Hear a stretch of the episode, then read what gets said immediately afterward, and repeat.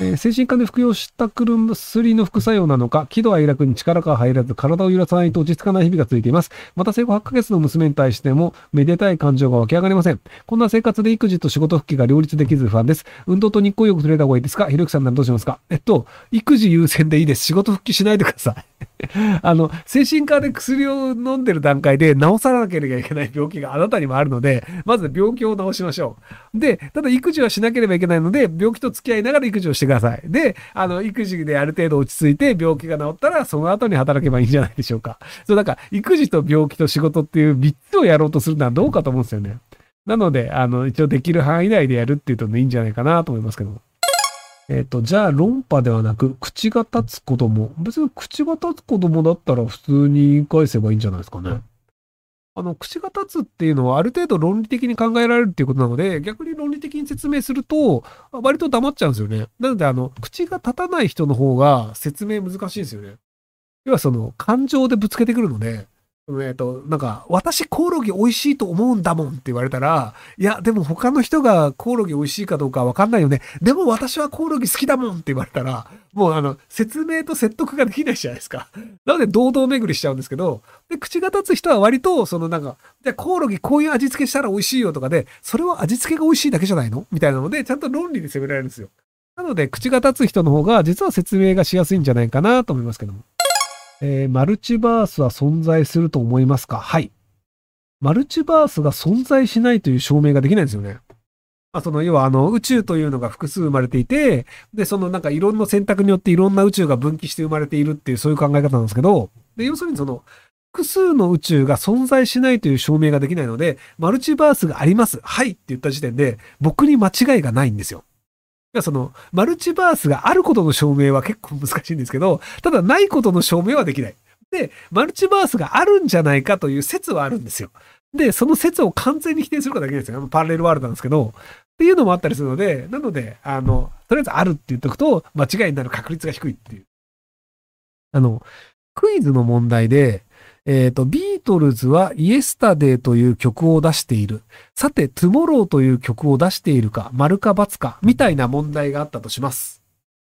で、これ僕答え知らなくても当てられるんですよ。要はその、えっ、ー、と、ビートルズがトゥモローという曲を作ってないという証明が不可能なんですよ。例えばその、CD として発売してなかったとしても、そのなんかあの、ジョン・レノンが友達になんか、トゥモローっていう曲を歌ったことがあるよっていう可能性もあるんですよ。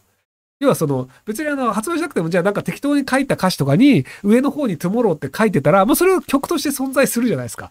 なので、その、厳密に正解かどうかっていうのをカウントするときに、それを証明することが可能なのか不可能なのかっていうのを考えると、その、誰々が何々をしたことがある、丸か×か、これね、絶対丸なんですよ。要は、その人がその行為をしてない証明って、その、その人の人生全てを録画しているとかでもない限り、その、絶対しないという証明不可能なんですよ。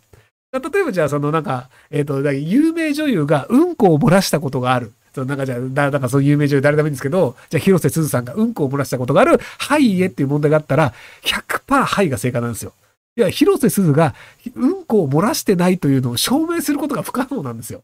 で、うんこ漏らしたことあるんだったら、いや、漏らしたことあるんですよって一言言ってたら漏らしたことあるよねってなるので、なので、実はその答えを知らなくても、問題の時点で正解がわかるものって結構あるんですよ。あの、すみません、ユーデスさん、うんこ漏らしたことないかもしれないですよ。これは、あの、あくまで例、例として出してるわけで、僕はその、女優の名前を全然覚えられないので、あの、その、たまたま浮かぶ人で、広瀬さんの名前を出しがちなんですけど、僕ら、あの、別に広瀬さん、そんなに詳しいわけじゃないんですよ。はい、すみません、すみません。はい、失礼しました。はい、失礼しました。はい、はい、はい。まあでもね、そういう感じで、あの、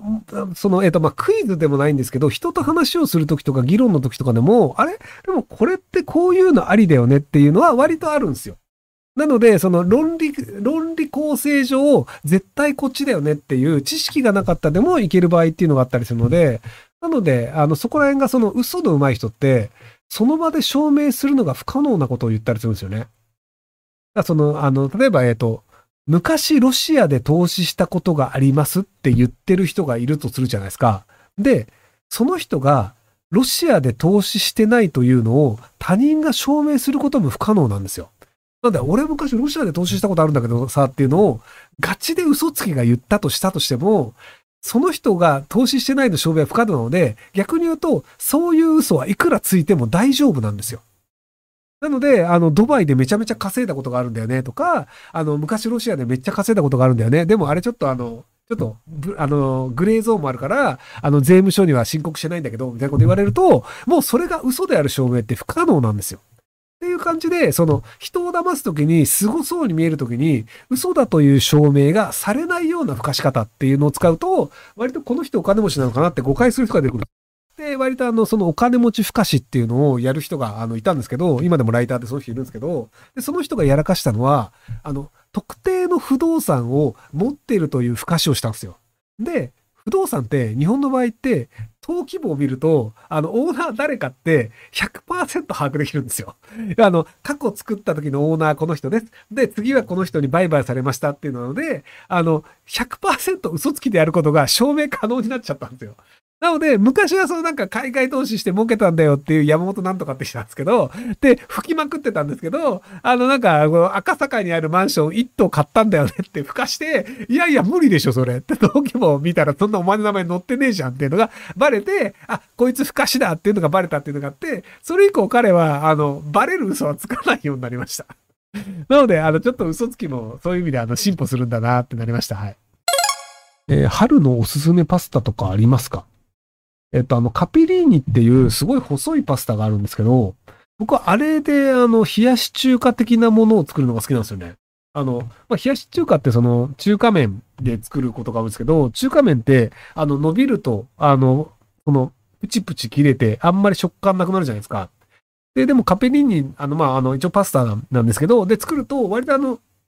硬い食感のまま、あの、時間が経っても食べられたりするので、なので中華麺で作るよりはカペリーニで冷やし中華作った方が美味しいんじゃないかなと思ってるんですけど、あんまりなんかそういう話をしてる人がいないので、なんかみんなカペリーニの冷やし中華は好きじゃないのかなって思ってたりしますっていう、すごくどうでもいい話をしました。